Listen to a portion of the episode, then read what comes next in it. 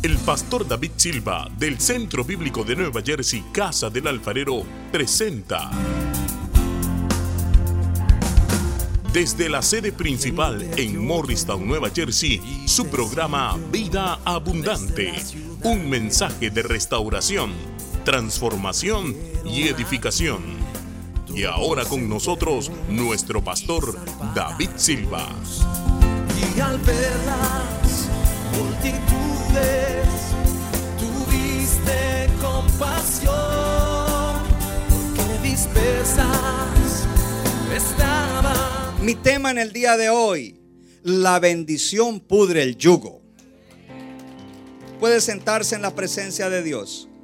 Gracias, Selvin. Gloria a Dios. Primero que todo queremos definir lo que es opresión. Y ponga atención, lo tenemos ahí. ¿Qué es opresión?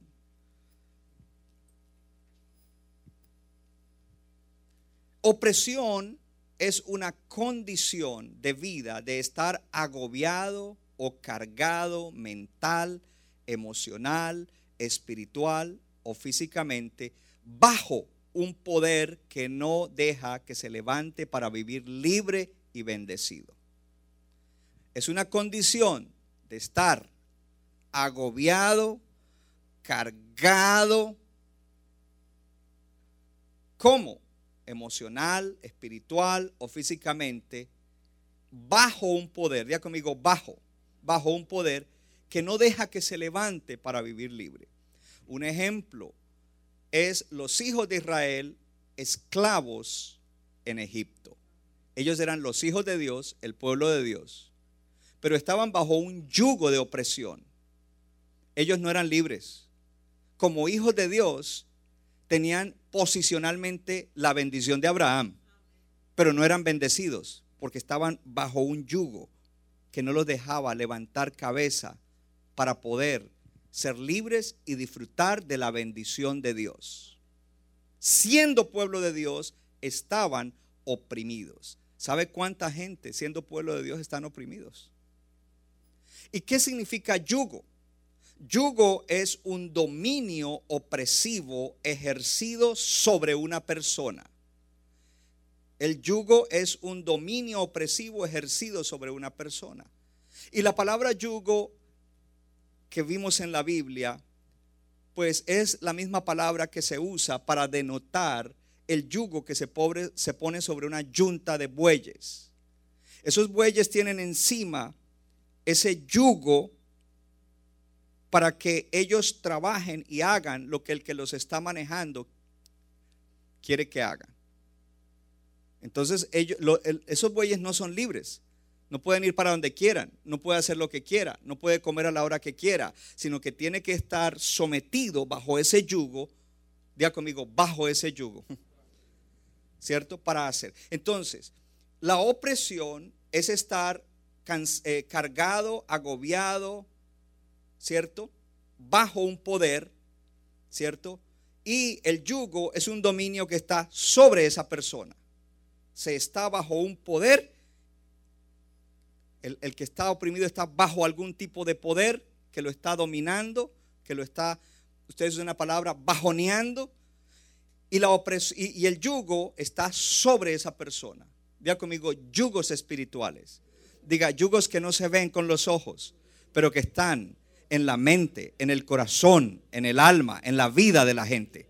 Hablando de los creyentes, porque se supone que el que está afuera pues está bajo yugo de opresión todo el tiempo. Nosotros somos herederos de la bendición y que en Cristo Jesús la promesa es nuestra y es la promesa del Espíritu. Pastor, porque ahí dice que el yugo se pudrirá a causa de la unción y usted dice que la bendición, sí, pero la unción es un símbolo del Espíritu Santo. Hello y es la bendición la que pudre el yugo. Gloria a Dios.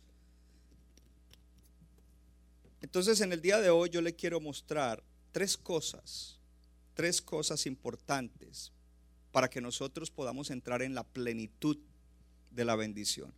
Para que podamos discernir qué yugos, ponga atención, qué yugos, en qué áreas de nuestra vida hay yugos que nos mantienen oprimidos y que tienen que podrirse a causa de la unción. Ahora, yo, he dicho esto, eh, si alguien quiere mirar el contexto de, Isaías, pues lea desde el, desde el capítulo 9 todo el capítulo y usted va a ver cómo el pueblo de Dios dejó de confiar en Dios y comenzaron a confiar en otras naciones y luego entonces Dios trajo una disciplina, trajo un juicio porque los amaba y permitió que los asirios los oprimieran. Y los asirios ni siquiera sabían que eran un instrumento de Dios para disciplinar al pueblo. Levante la mano los hijos de Dios. Diga, soy hijo de Dios. Y el Padre mío, mi Padre celestial, al que ama disciplina. ¿Sabe que a veces hay creyentes que pasan por situaciones una y otra y otra y están, que, están reprendiendo al diablo y ayunando para reprender al diablo? Y resulta que quizás no, no es reprender al diablo, sino es entender que Dios te está disciplinando en un área y que Dios quiere que tú cambies en esa área, que te arrepientas, que dejes de ver y actuar como lo estás haciendo. Y Él ha prometido que cuando tú haces eso, Él se va a encargar del enemigo que te está oprimiendo. Porque sí es el enemigo, pero tú no lo podrás echar fuera en ese caso de la disciplina de Dios hasta que tú te arrepientas. Y Dios venía, ven- ve- veía venir el arrepentimiento del pueblo y dijo, en ese tiempo, ¿cuál tiempo? En el tiempo en que yo los voy a libertar de los asirios, porque va a llegar un tiempo para libertarte. En ese tiempo, dice el Señor, en ese tiempo, su carga será quitada de su hombro y su yugo de tu cerviz, y el yugo se pudrirá a causa de la unción. Dios tiene un tiempo para libertar a sus hijos. Dios tiene un tiempo para libertar a su pueblo. Dios tiene un tiempo para libertarte a ti. Y yo estoy completamente convencido de que este es un tiempo de libertad y liberación para ti y para este pueblo de Dios, porque no habrá avivamiento a no ser que estemos libres. Lo que ministró nuestra hermana para los diezmos y ofrendas es una palabra que liberta, hermano. Entonces, ¿qué es lo primero que debemos entender en esto? Cuando nosotros estamos en desobediencia en cosas que Dios nos ha dicho una y otra vez, yo soy creyente por 20 años, pero lleva 20 años desobedeciendo ese principio, ya sea el de autoridad espiritual, el de diezmar y ofrendar o cualquier otro. Que yo llevo 25 años en el Evangelio y 25 años que no se le ha quitado esa maña fea, que es pecaminosa. Que yo llevo 5 años y en 5 años, ¿qué hermano? A los tres meses deberías haber dejado eso. A los tres meses deberías haber estado obedeciendo cuando te enseñaron la palabra. Entonces, la desobediencia produce que el yugo se mantenga sobre tu vida. Y mi primer punto es la obediencia hace mía las promesas o sus promesas. Dígalo conmigo, la obediencia hace mía sus promesas. ¿Cuáles promesas? Las que Dios le dio a Abraham y las que Dios te da a ti y a mí a través de Abraham y a través de la palabra y en Cristo Jesús. Entonces mucha gente no disfruta de ciertas promesas porque son desobedientes a ciertas cosas. Soy bendecido por medio de la obediencia de fe. Dígalo. Soy bendecido por medio de... Porque no es cualquier obediencia. Y, quiero que le ponga atención porque tienes que aprender a obedecer por fe, hermano. Tienes que aprender a ser obediente o tener una obediencia de fe. Imagínate entonces a Abraham. Abraham estaba viviendo una vida de seguridad en Ur de los Caldeos, sabiendo que Dios lo había llamado a dejar su tierra, su familia, a una tierra que él no conocía. Esto tuvo que haber sido muy costoso. Porque Abraham no era un pobrecito, Abraham estaba bien en lo que se llama social, económicamente, y, Dios lo llama y le dice, vete, ¿a dónde? A una tierra que yo te voy a decir, no, pero ¿a dónde es? ¿Cómo es? Deja todo, deja tu tierra, deja tu familia y vete a donde yo te voy a decir. Así que Abraham no está solo, porque Dios nos llama a nosotros a una obediencia que es costosa. Dile al que está al lado, la obediencia es costosa. Sí, ya podemos hablar. El CDC está quitando todas las restricciones. Gloria a Dios. La obediencia es costosa. Como por ejemplo, Dios te dice, ama a tus enemigos. Ah, para ustedes es fácil, a mí me cuesta. La obediencia dice, perdona a los que te han hecho daño, te han herido, te han maltratado. Ya conmigo, es costosa. Son un par de ejemplos. El Señor te dice que tienes que dar el primer 10% de tus ingresos. ¿No le cuesta a usted? ¿Cómo? Sea sincero que Dios sabe de todas maneras lo que hay en su corazón. No tienes que aparentar conmigo nada. Gloria a Dios. El enemigo te dice, comparte el evangelio con otros. No es costoso. Es que yo soy penoso, es que yo soy shy, es que esto, es que lo otro, es que no tengo tiempo. Cuesta. Algunas cosas son más difíciles para unos y otras son más difíciles para otros, pero es costosa la obediencia. Así es de que, ¿cómo fue que Abraham, cómo Abraham obedeció cuando era tan costoso? Entonces ahí viene, diga conmigo, por fe. En el, en el, capítulo 8 de Hebreos dice, por la fe Abraham siendo llamado, obedeció para salir al lugar que había de recibir como herencia y salió sin saber a dónde iba. Por la fe Abraham siendo llamado, obedeció. En otra versión dice, por la fe Abraham obedeció la orden de Dios de ir a una tierra que iba a recibir como herencia y salió sin saber ni siquiera a dónde quedaba ese lugar. Por la fe Abraham obedeció. Entonces, ¿cómo es que vamos a obedecer? Diga conmigo, por la fe. El secreto que Dios nos da y el secreto de Abraham es que Abraham obedeció por fe. ¿Qué significa obedecer por fe? Si usted va a viajar a un lugar en bicicleta, esto significa que usted viajará en bicicleta y cuando le dicen, ¿cómo va a llegar a ese lugar? En bicicleta. Diga conmigo, ¿cómo? Entonces la pregunta es aquí, si usted va a creer, ¿cómo es que va a creer? Diga conmigo, por fe. Diga conmigo, por fe. Dígalo de nuevo, por fe. Porque si van a viajar por bicicleta, ¿cómo es que vas a ir a ese lugar? Voy a ir en bicicleta. Es la manera como voy a ir. La bicicleta es lo que tú usarás para poder viajar. De la misma manera, si tú vas a obedecer a Dios por fe, eso significa que la fe es la manera como tú obedecerás. Ya conmigo, la fe. La fe es lo principal. Sin fe no hay salvación. Sin fe es imposible agradar a Dios. Lo que no es de fe es pecado. Así es de que la fe es como nosotros los cristianos procuramos la obediencia. Si tú procuras la obediencia no tratando de hacer lo que no lo que tu carne te dice que no, no, tú procuras la obediencia a través de la fe. Y Dios te ha dado una medida de fe. Y la fe viene por el oír y el oír de la palabra de Dios. Y hoy Dios está edificando tu fe a través de la palabra de Dios. Eso significa que la manera como vas a obedecer es por medio de la fe, por fe. La fe es como el cristiano procura la obediencia. Pero ¿cómo es que trabaja esto? Diga conmigo, al confiar en las promesas de Dios. ¿Cómo trabaja de que voy a obedecer por fe? Dígalo fuerte, al confiar en las promesas de Dios. Ponga atención, ponga atención a lo que le voy a decir. Al confiar en las promesas de Dios. Fe significa que confiarás en las promesas de Dios. Confiar en las promesas ¿Qué es Dios para ti en Cristo Jesús? ¿Tú crees todo lo que Dios dice que es para ti en Cristo Jesús? Se me quedaron callados, hermano. Confiar todo lo que Dios prometió ser para ti en Cristo. ¿Cómo así, pastor? Dios prometió ser en Cristo tu Salvador. Dios prometió en Cristo ser tu sanador. Dios prometió en Cristo ser tu proveedor. Se me quedaron callados. Así que la fe significa confiar en las promesas de Dios y Abraham obedeció por fe, lo cual que significa que Abraham obedeció por confiar en las promesas de Dios.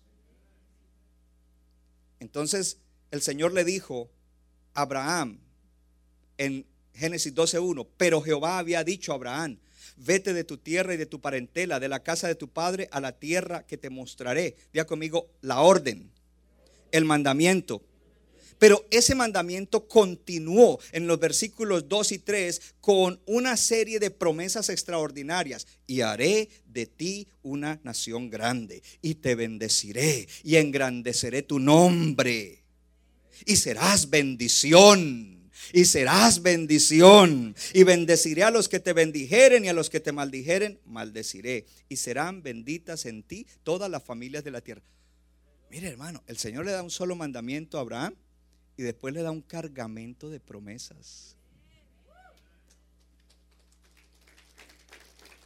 Así es de que, ¿cómo se obedece por fe? Se obedece a través de confiar en las promesas que Dios da. ¿Cómo obedeció Abraham? ¿Cómo? Y entonces la pregunta es, ¿cómo quería Dios que Abraham lo obedeciera? ¿Y cómo quiere Dios que tú lo obedezcas? No solo por enfocarte en el mandamiento. Dios me dijo que haga esto, entonces comienzas a decir, yo estoy supuesto a hacer esto, Dios me ordenó hacer esto, esto es lo correcto de hacer. Esa no es la manera de obedecer. A ver, abra su corazón y diga, yo abro mi corazón a esta palabra, porque esta palabra me ayuda a ser obediente y a que se pudra el yugo de opresión.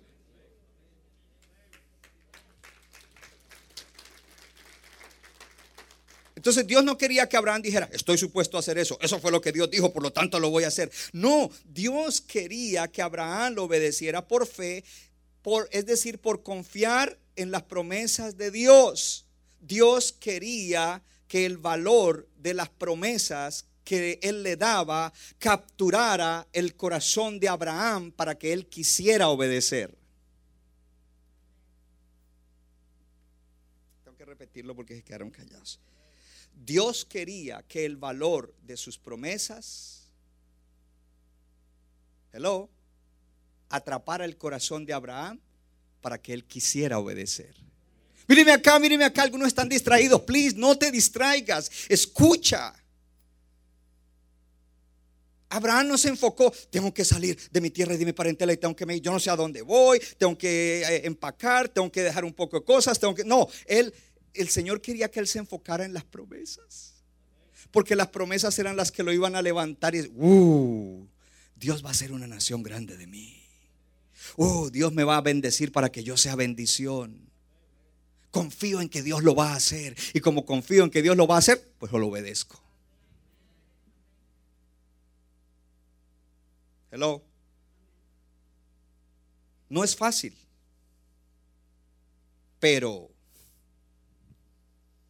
Diga conmigo, no es fácil obedecer. Diga, pero. Diga conmigo, tengo todo para obedecer. Tengo al Espíritu Santo, tengo la palabra. Y sobre todo diga, tengo las promesas que Dios me ha hecho por obedecerlo. Tú obedeces por fe, obedeces confiando las promesas. Una de las razones es porque Abraham, ¿por qué es difícil obedecer? ¿Por qué no es fácil? Porque en Abraham, hablemos de Abraham, porque primero que todo en Abraham estaba el pecado que está en todos nosotros después de Adán. Todo el que nació después de Adán nace con pecado. Entonces el pecado que está dentro de nosotros nos quiere influenciar a que no confiemos en Dios. Entonces para él era difícil porque tiene las promesas, pero el pecado que está dentro de él, o sea, de donde brotan todos los pecados, le está diciendo, no confíes, eso no es así. Y el enemigo usa eso. Lo segundo es porque las promesas de Dios son futuras y Abraham no las podía ver. Y lo que Dios te ha prometido a ti es futuro y quizás no lo puedes ver.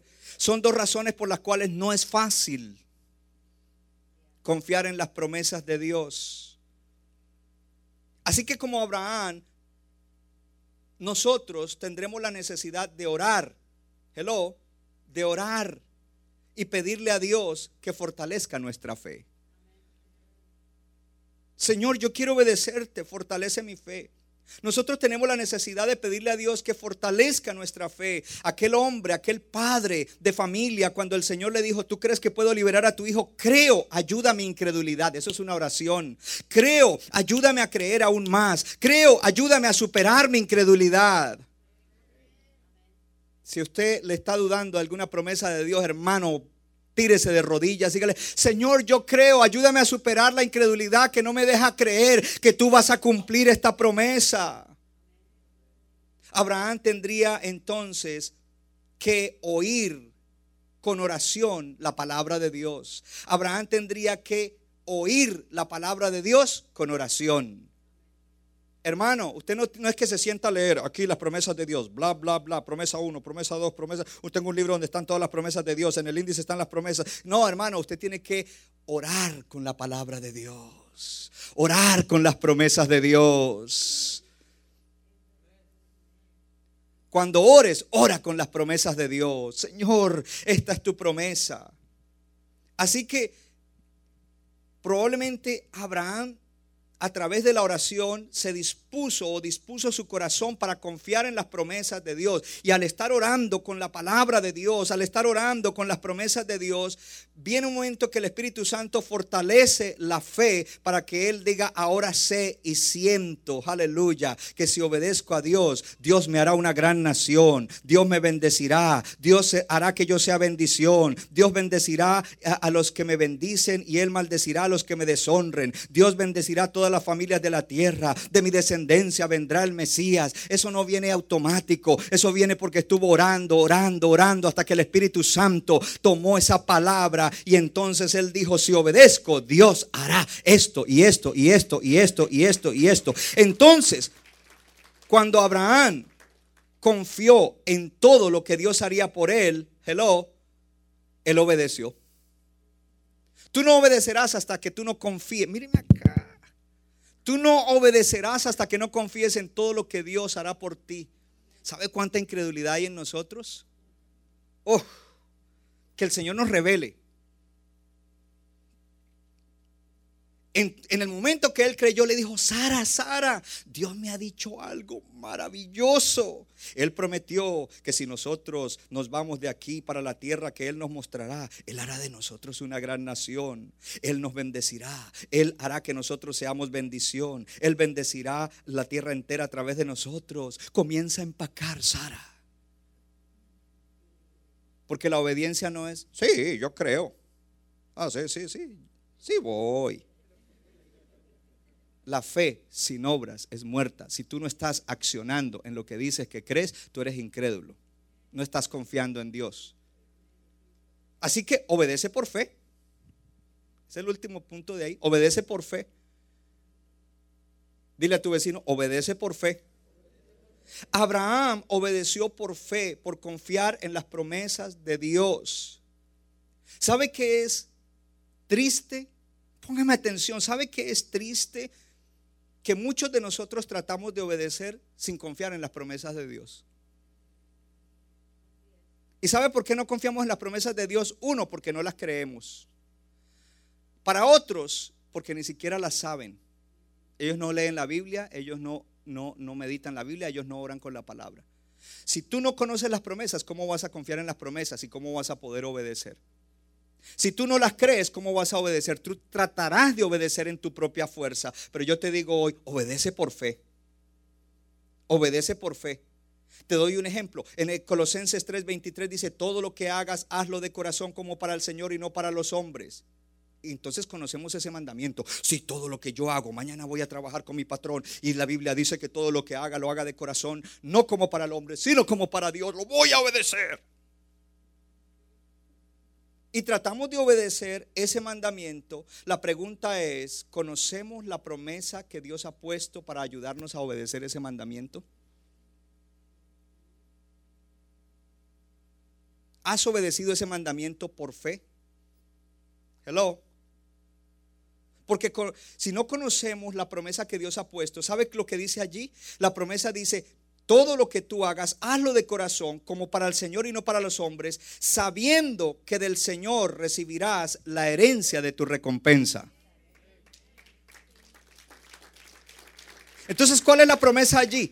Oh, yo voy, a, yo voy a hacer mañana mi trabajo, sea que yo sea el dueño de la empresa o sea que yo sea el empleado, lo voy a hacer como para Dios. ¿Y por qué? Porque Dios ha dicho que de Él viene la recompensa y que la recompensa es la herencia, gloria a Dios, que yo tengo, es la herencia, aleluya, esa es mi recompensa. Por lo tanto, gracias Señor. Oh, yo, oh, yo quiero esa recompensa, por lo tanto yo voy a hacer de corazón, no como para el hombre, no como para el ojo del hombre, sino como para Dios, porque la recompensa recompensa es buena. Gloria a Dios. Aleluya. Oh, gloria a Dios. Entonces cuando tú crees en la promesa, estás obedeciendo por fe.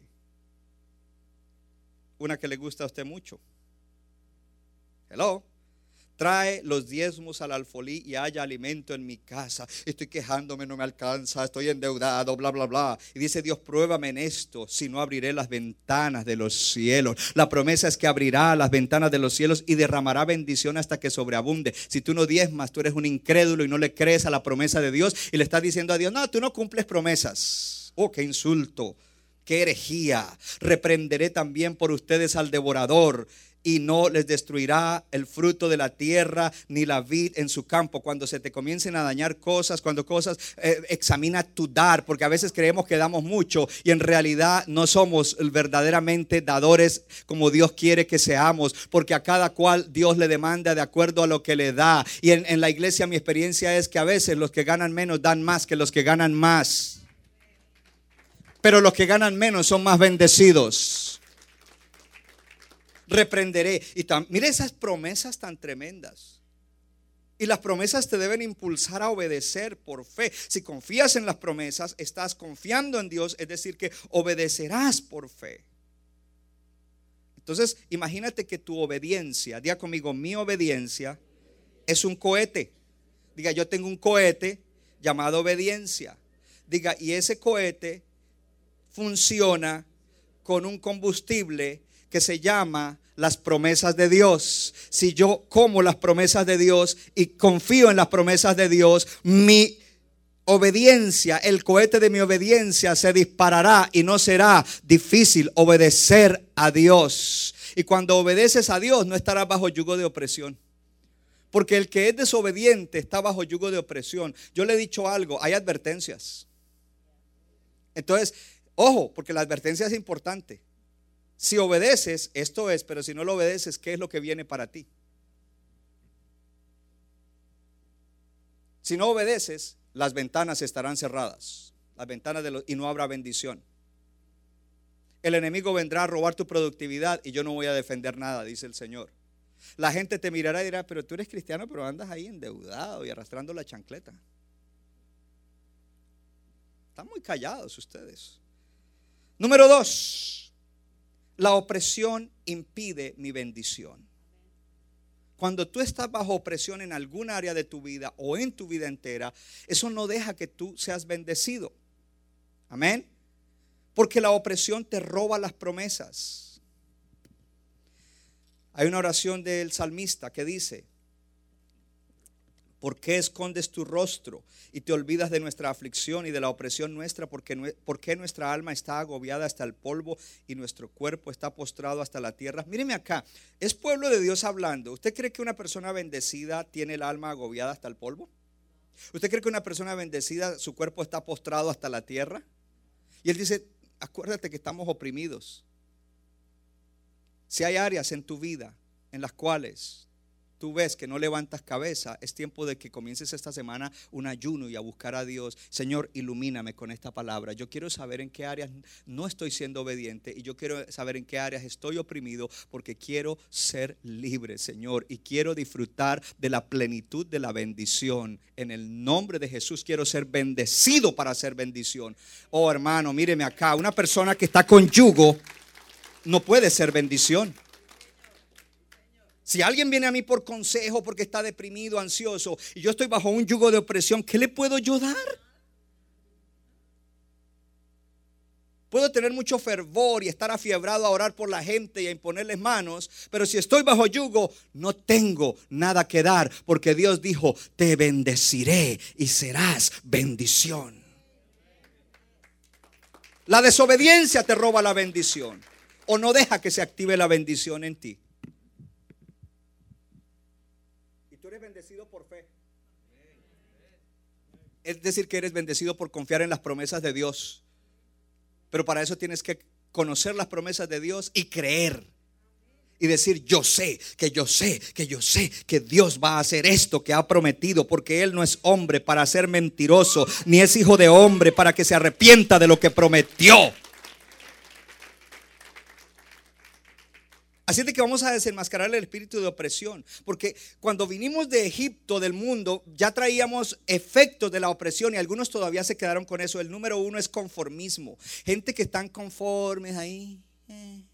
Yo voy a la iglesia, yo trabajo, y más o menos todo, pero no tienen deseo de crecer espiritualmente, de prosperar. Hay un espíritu de conformismo, no quieren buscar el conocimiento de la palabra, oh, no quieren, no, no quieren buscar otro tipo de conocimiento. Ellos cargan la maleta de una opresión que los mantiene conformes. No hay interés de cambiar, de mejorar, de conocer otra manera de pensar y de vivir. No quieren ser transformados de gloria en gloria, están conformes como están. Y sabe que la opresión produce irresponsabilidad espiritual, mental y física. Cuando tú no oras, tú eres un irresponsable espiritual. Cuando tú no lees la Biblia, tú eres irresponsable espiritual. Porque no tienes ni para ti, ni para tu familia, ni para nadie. Dios ha dejado la palabra. Cuando tú no te congregas, estás en irresponsabilidad espiritual.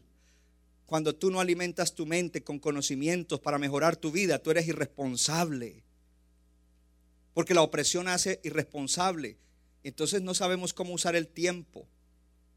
Porque cuando tú eres libre, la libertad te demanda que tú sepas manejar bien tu tiempo. Oh, me voy a acostar temprano porque me voy a levantar a orar y no voy a orar cualquier oración. Yo voy a orar hasta que la presencia se manifieste y voy a orar con la palabra y voy a meditar en una palabra, un sol que me cae ahorita y que, y que tengo que meterme en eso y voy a salir de ahí nuevo para tener un día excelente.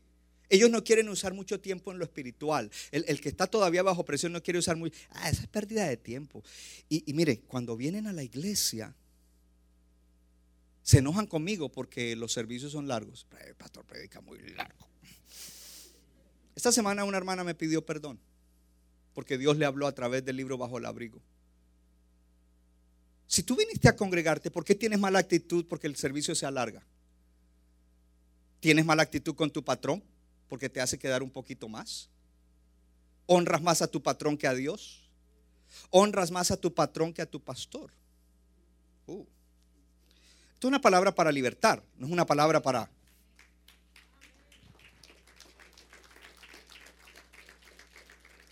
¿No sabe acaso el pastor que yo tengo cosas más importantes? ¡Uh, wow!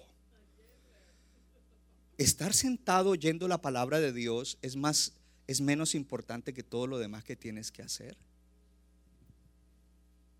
El que está oprimido es conformista y piensa que no tiene que invertir tiempo, energía en buscar a Dios. Número dos, produce pereza, pereza espiritual, mental y física. Hay gente que son perezosos para la oración, perezosos para la palabra, perezosos para leer libros. Y hay otros que además de eso son perezosos físicos, no quieren trabajar. ¿Sí? Ese es otro, pero no tienen que ser todas. Usted tiene que descubrir. El, el, que está oprimido le tiene pereza a las cosas que lo pueden sacar de la opresión. Míreme acá. Le tiene pereza a las cosas que lo pueden sacar de la opresión. Si tú oras más y buscas a Dios y buscas la revelación de la palabra, eso te puede sacar de la opresión.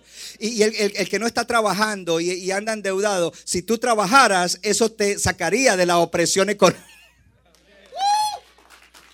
Tres David. ¿Por qué? Porque él no considera que esas cosas son importantes. Más bien las considera como una pérdida de energía y de tiempo. ¿Por qué? Porque las restricciones opresivas que están sobre él le han robado el que él pueda dar fruto espiritual y sea productivo en otras cosas. Temor. El que está bajo opresión tiene temor.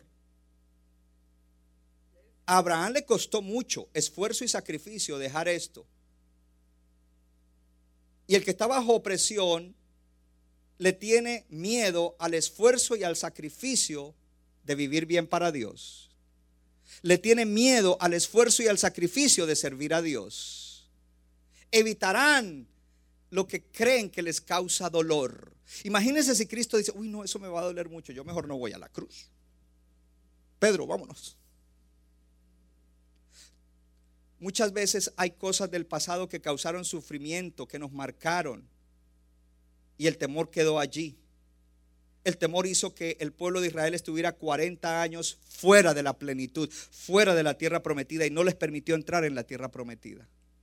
La gente oprimida tiene miedo de todo, hasta de su propia sombra. Pero aún peor, la gente oprimida le tiene le tienen temor a su propia gente. Cuando otro está prosperando, dice, yo me le alejo a este porque este está prosperando mucho y, yo quiero prosperar y eso es solo para mí. Yo no sé por qué él está prosperando. Eso es opresión, hermano.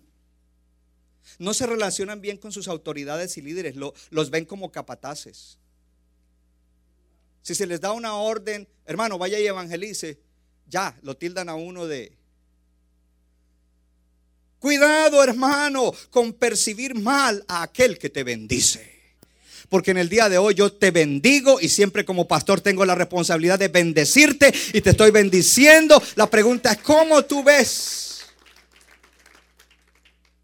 Hello.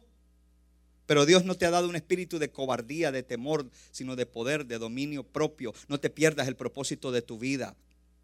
La, baja, la, opresión produce baja autoestima, inferioridad o superioridad, un concepto pobre de sí mismo. ¿Y sabe cómo se llama todo eso?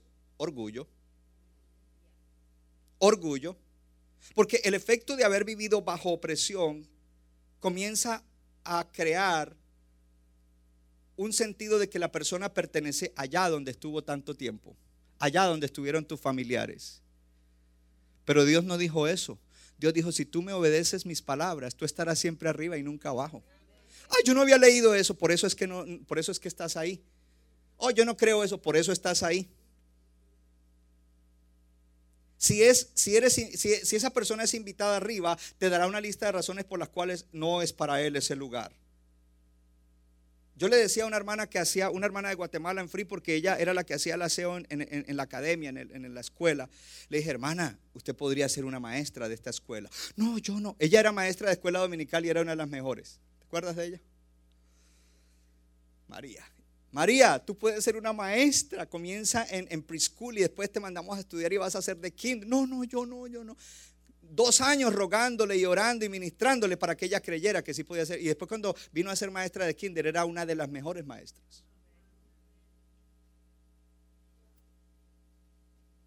Les cuesta recibir la bendición, les cuesta recibir el amor, les cuesta recibir el perdón, les cuesta recibir la prosperidad. Y ojo, porque la baja autoestima se manifiesta también en superioridad. Pero Dios dice, nadie tenga más alto concepto de sí que el que debe tener piense con cordura de sí mismo, conforme a la fe que Dios le ha dado. El que se cree que está mejor que los demás, usted tiene una cuestión de opresión ahí, rara. Thank you very much. Número 5, desconfianza, sospecha, cinismo. ¿Sabe lo que es cinismo? Es no creer la sinceridad y la bondad de otros. Yo no le creo a nadie, yo no le creo, yo no creo eso, yo no siempre están con espíritu de sospecha. El hermano dijo que iba a venir y me iba a ayudar. ¿Qué será lo que quiere el hermano? Sáfese de eso, hermano. Ellos, porque cuando alguien estuvo mucho tiempo bajo presión, comienza a desconfiar. Cuando le pasaron cosas, comienza a desconfiar para sobrevivir. El espíritu de opresión y de esclavitud produce celos, desconfianza, sospecha. Y celos es que cuando el otro prospera, a ti no te gusta. Número 6, egoísmo y o avaricia. El que estuvo oprimido y la opresión le causó que tuviera escasez de recursos o que estuviera en pobreza, cuando Dios le da algo, se aferra a eso con toda su vida. No me lo mire, no me lo toque. I hate cuando me dicen de diezmo. Yo no quiero. Sobreprotege lo que Dios le da, porque la opresión produce avaricia a las cosas materiales. Hello. Y las cosas materiales comienzan a representar un sentido falso de prestigio y seguridad. Algunos hermanos Dios no los bendice todavía porque van a confiar en eso como su ídolo. El que te da prestigio y seguridad es Cristo. Y no para ti, sino para la gloria de Él. Hermano, dígame si lo estoy edificando en esta mañana. Levante la mano el que no está siendo edificado. No, el que no está siendo edificado. Y venga para un hilo con aceite de carro viejo, la unción que pudre el yugo. Los que están bendecidos, levanten las dos manos. Allá también. Amén, amén, amén. Mire, esto es poderoso, hermano. Número siete. Oh, pero antes de eso, egoísmo y avaricia. ¿Qué dijo Jesús? Si, eres fiel en lo material, te voy a confiar lo espiritual. Pastor, yo quiero ser un ministro, yo quiero ser un hermano que, por donde quiera que va los demonios huyen y las Y Dios dice, ¿cómo te voy a confiar eso si tú no eres, no, fiel con tus diezmos, no eres fiel con lo material? ¿Para qué te voy a confiar eso?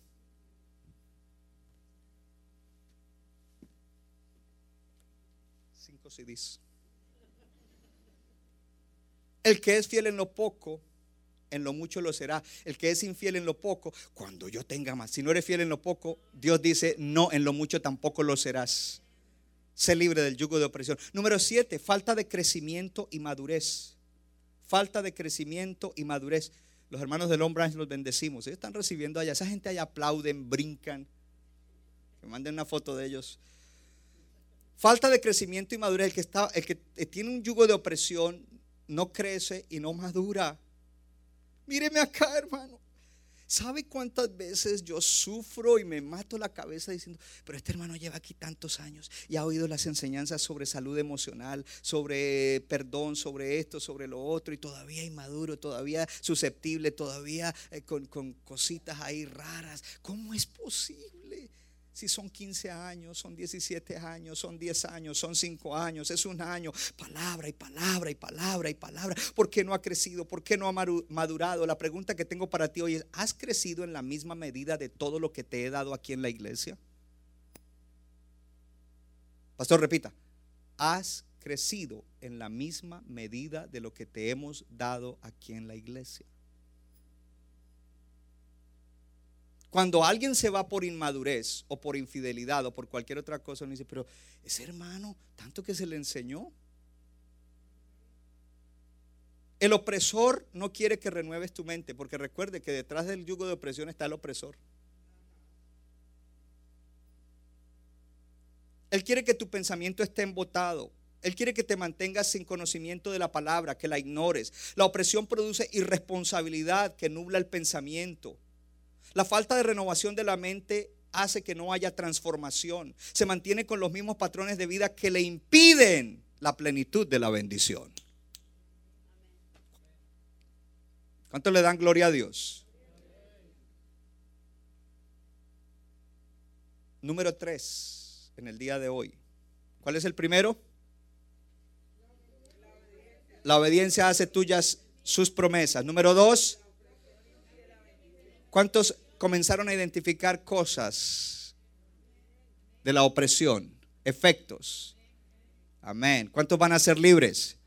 Eh, los de fe, yo sé que son los de fe que tienen la promesa de Isaías 10:27, porque llegó el tiempo en que tu carga será quitada, el yugo será quitado y la unción pudrirá el yugo de opresión. Aleluya. Entonces aquí viene eso, el yugo será consumido en presencia de la unción. El yugo será consumido. Ojo porque no dice destruido, dice podrido. Cuando algo se, se, pudre, se deshace, se consume. Como cuando usted tiene un líquido y le echa un polvo y el polvo está ahí, pero cuando usted lo agita, el polvo se disuelve, ya no está. Dele gloria a Dios. En el versículo 26 de Isaías 10 dice que levantará Jehová de los ejércitos azote contra la matanza de Madián como la matanza de Madián en la peña de Oreb y alzará su vara sobre el mar como hizo por la vía de Egipto. ¿Sabe lo que está diciendo allí? Así como yo hice con Gedeón, el pueblo de Gedeón era desobediente, pero llegó un tiempo de libertad y yo levanté a Gedeón y así como como en ese tiempo yo hice una matanza con unos poquitos para bendecir el pueblo, gloria a Dios en la peña de Oreb, así voy a hacer con ustedes. Dice, y alzará su vara sobre el mar como lo hizo por la vía de Egipto, así como como alcé mi vara a través de Moisés alzando la vara para libertarlos de los egipcios, para libertarlos del yugo de opresión, para que los egipcios se ahogaran allí. Así lo voy a hacer y acontecerá en aquel tiempo, aleluya. Diga conmigo, este es el tiempo que su carga será quitada de tu hombro y su yugo de tu cerviz y el yugo se pudrirá a causa de la unción. ¿Qué es unción? La unción es un empoderamiento de Dios a través del Espíritu Santo por medio de la palabra. Diga conmigo, empoderamiento de Dios a través del Espíritu Santo por medio de la palabra.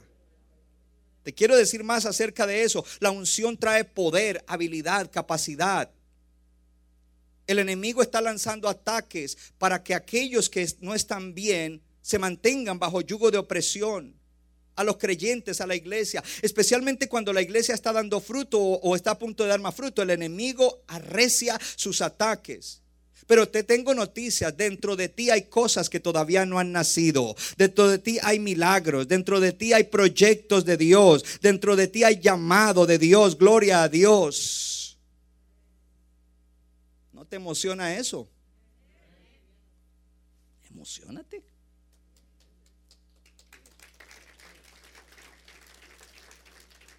El enemigo es mentiroso y quiere que eso no suceda en tu vida. Quizás por faltas, por fracasos, por cosas de tu pasado, pero el enemigo es mentiroso. Tienes que ir, tienes que buscar la presencia gloriosa de Dios y su unción. Cuando habla de la unción, en primera de Juan 2:21 dice, "No les he escrito como si ignorasen la verdad." Es decir, yo les estoy escribiendo como gente que sabe la verdad. Se los escribo porque conocen la verdad y porque ninguna mentira procede de la verdad. Pero algo mejor en Juan, déjeme leerle una, una, escritura que quiero leerle ahí. No sé si la tengo acá. Primera de Juan, porque esto es importante. Padre, síguete glorificando. Síguete glorificando, Señor. En primera de Juan, capítulo 2, versículo 20 dice, pero ustedes tienen la unción del santo y conocen todas las cosas. Míreme acá. Levante su mano el creyente. Ahora diga conmigo, yo tengo la unción del santo y conozco la verdad de la palabra de Dios. Baje la mano. Son dos cosas que van de la mano. No es solo estar con la unción, es conocer la verdad. La unción no viene sobre alguien que ignora la verdad. La unción viene sobre alguien que, que tomó la verdad para que ahora la unción trabaje con esa verdad y transforme la vida de esa persona. Porque conocerás la verdad y la verdad te hará libre. Romperá el yugo de opresión. Oh, gloria a Dios. Entonces cuando dice, ustedes tienen una, lo que está diciendo allí, ustedes tienen una unción recibida del santo, diga conmigo, del Señor Jesucristo. Y es una figura de la consagración de reyes y sacerdotes. Cuando el rey o el sacerdote iba a ser eh, puesto en su posición, le echaban de una redoma de aceite o del cuerno del aceite sobre su cabeza, lo derramaban, porque era símbolo o es símbolo del Espíritu Santo sobre esa persona. Y eso le daba capacidad, habilidad poder. Así que aquí se toma el Espíritu Santo derramado sobre los creyentes. El Señor quiere derramar su Espíritu sobre la iglesia. El Señor quiere derramar una nueva unción para podrir yugos de opresión, porque eso no es una experiencia de una sola vez, son experiencia tras experiencia en diferentes tiempos. Te estoy diciendo en el día de hoy, este es el tiempo en el cual Dios quiere derramar una unción para podrir yugos de opresión, para traer libertad, gloria al Señor. Entonces yo quiero mostrarle tres cosas en cuanto a esto. La primera de ellas es que la unción ablanda el corazón duro y obstinado. Míreme acá. Si usted toma una servilleta o una toalla de papel y le derrama aceite, la toalla se va a ablandar. Se rompe más fácil porque se ablanda. Cuando la unción del Espíritu viene sobre alguien que está metiéndose con Dios, entonces comienza a, ablandar, a ablandar, a suavizar el corazón duro. Para que salga la obstinación del, en el, que hay en el pecado y la terquedad de la, de la desobediencia. Porque hay gente que no, yo no diezmo, porque eso es del Antiguo Testamento. Y se pone. Y, yo di un ejemplo, pero usted aplíquelo a todas las demás cosas que usted no obedece y que usted rechaza cada vez que las oye. Porque esto va a ablandar para sacar incredulidad, rebeldía, capricho, santurronería. ¿Qué es eso, pastor? Pero desobedientes A Dios no le importa la santurronería, le importa la obediencia. Algunos se creen más mejor que otros. Creen que por lo que hacen son justos. Tú no eres justo por lo que tú haces, tú eres justo por lo que Cristo hizo en la cruz del Calvario. Qué arrogancia creer que yo soy justo por lo que yo hago. Así es de que la unción ablanda. La unción hace blando. La unción suaviza. Hello. Y hace que el corazón y la conciencia se hagan tiernos. Porque vienen a estar ahora bajo el poder de la verdad. ¿Sabe que mucha gente en su conciencia decidieron ya, eh, se afirmaron, en mi conciencia me dice que eso yo no lo debo hacer, aunque lo lee la Biblia y aunque el pastor lo dice, yo no haré eso. Porque, ¿Por qué? Porque en su conciencia está otro principio que no es el verdadero, es una mentira y por eso yo no me caso, yo no me caso, porque yo no me caso, yo no sé, ahí el pastor dice y se puede parar en la cabeza y si me sigue diciendo me voy a ir de la iglesia y sigue ahí terco en eso, hermano, que la unción te toque y que la unción haga hablar de tu terquedad y que tu conciencia sea tocada por la unción del Espíritu para que saque de allí el principio equivocado de la mentira del diablo y entre allí la verdad de Dios que te hará libre. Oh, gloria a Dios. Hasta que el Espíritu Santo por su operación sobrenatural venga sobre tu corazón y lo ablande y lo suavice, la verdad de Dios nunca tendrá peso sobre ti. Número dos, dile a tu vecino, no rechaces la verdad. Abraza la unción y abraza la verdad. La unción penetra el corazón hasta las raíces de la conciencia. Porque lo que tenemos en la conciencia que no es de la palabra tiene raíces. Y cuando la unción viene, tú recibes la palabra y con la palabra la unción, entonces las raíces de eso que está allí, que no es la verdad, Dios lo comienza a sacar. Oh, hermano, te quiero decir algo, hermana. Yo te estoy predicando esto porque Dios te ama. Yo te estoy predicando esto porque te amo y quiero que seas libre del yugo de opresión. Quiero que salgas de, de, esas opresiones y vayas a un nivel de libertad, a un nivel de vida plena, de plenitud de vida. Gloria al Señor. Oh, plenitud en tu vida emocional, matrimonial, económica. Gloria a Dios. No que no vas a tener problemas, pero el que está ungido, los problemas los enfrenta diferente. Los enfrenta con fe, los enfrenta confiando en las promesas de Dios, los enfrenta con paciencia. Gloria al Señor, aleluya. No se desconvalvula, no se desbarata, no se derrite, no se dobla, porque la unción lo fortalece. Gloria al Señor.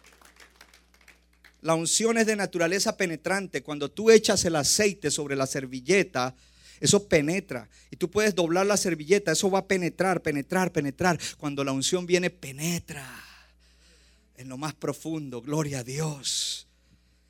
Aleluya cuando tu entendimiento de la palabra es superficial, es porque la unción no ha venido para llevar la palabra y hacerla penetrar. Entonces, el que, el que tiene la palabra nada más aquí en el conocimiento, tiene un efecto superficial, pero aquel que recibe la unción, aquel que es ungido por el Espíritu Santo, el, Espíritu Santo toma la palabra y la hace penetrar hasta la conciencia y hasta el corazón y lo transforma. Gloria a Dios. No es tu esfuerzo, aleluya, no es legalismo, es el Espíritu Santo, es la unción de Dios la que hace esa obra. Gloria al Señor. Así es de que comienza allí a haber un efecto profundo, pero el que no ha tenido esa experiencia vital en su corazón, él estará entonces como el suelo rocoso del que habló Jesús, que otras cayeron en una tierra poco profunda, con roca debajo de ella, y las semillas germinaron, las de la palabra, pero como era poco profunda, las plantas se marchitaron bajo el calor del sol, y como no tenían raíz profunda, murieron. Pero yo estoy declarando que tú vas a recibir la unción del Espíritu Santo y que ninguna palabra caerá sobre el terreno rocoso de la dureza de tu corazón y de tu conciencia, sino que de aquí en adelante vamos a creerle a Dios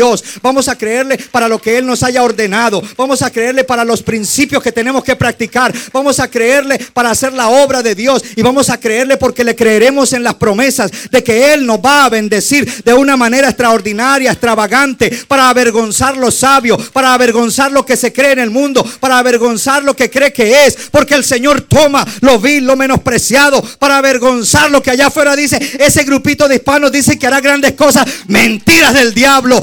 Unción te levantará. Porque si hay alguien interesado en que prosperes, es el Señor. Si hay alguien que está interesado en que tú seas bendecido, es el Señor. Y Él lo hace a través de la unción del Espíritu Santo que va a podrir los yugos de opresión. Oh, hablen lenguas, hermano. Bendiga al Señor. Hable las maravillas del Señor. Mire, en el caso de la gente que no han tenido esta experiencia y que se mantienen en lo superficial, la palabra de Dios para ellos no es una espada de dos filos que ha traspasado para penetrar y partir el alma y el espíritu y las coyunturas. La palabra de Dios para ellos no se ha sumergido en su conciencia para que disiernan los pensamientos y las intenciones del corazón. Mire hermano, yo tengo que luchar todos los días con mis hijos. Todos los días. Y si alguien me sigue de cerca y dice, wow, el pastor vive una vida, entienda que es por lucha. Porque reconozco mis hijos y reconozco que yo no puedo solo, que necesito a Dios, que necesito al Espíritu Santo, que necesito la unción, que necesito la palabra. Y no me quedo ahí y no me conformo. Y no, ah, es que no, no, no, no, es que mucha carga, no, es que estoy cansado, no, porque el diablo te quiere coger cansado para desbaratarte. Oh, el diablo está derrotado hoy. La unción del santo trae una enseñanza y una operación interna que penetra hasta lo más profundo del corazón. No solo se queda en la superficie y comienza a cambiar las creencias erróneas que tú tienes, comienza a cambiar tu vida, penetra hasta las raíces de tu conciencia, gloria a Dios, para establecer los principios, los preceptos, las promesas y los propósitos de Dios en ti. Oh, si tu vida espiritual, si tu religión no tiene la eh, eh, eh, esa profundidad que fue más allá de la superficie, entonces no creo que haya venido de Dios. Porque la de Dios consiste en la unción del santo que va más allá de la mente y del cascarón. Va hasta lo profundo de nuestro ser. Centro Bíblico de New Jersey, Casa del Alfarero, presentó su programa Vida Abundante si usted desea obtener más información y lo último que acontece en nuestro ministerio, visítenos en el internet www.centrobibliconj.org. Y ahora también puede estar más cerca del pastor David Silva a través de su Facebook donde encontrará palabra de Dios por la mañana, tarde y noche. Búsquelo en Facebook como Pastor David Silva. No se equivoca le da forma al barro para su deleite. Somos vasos de su agrado y de su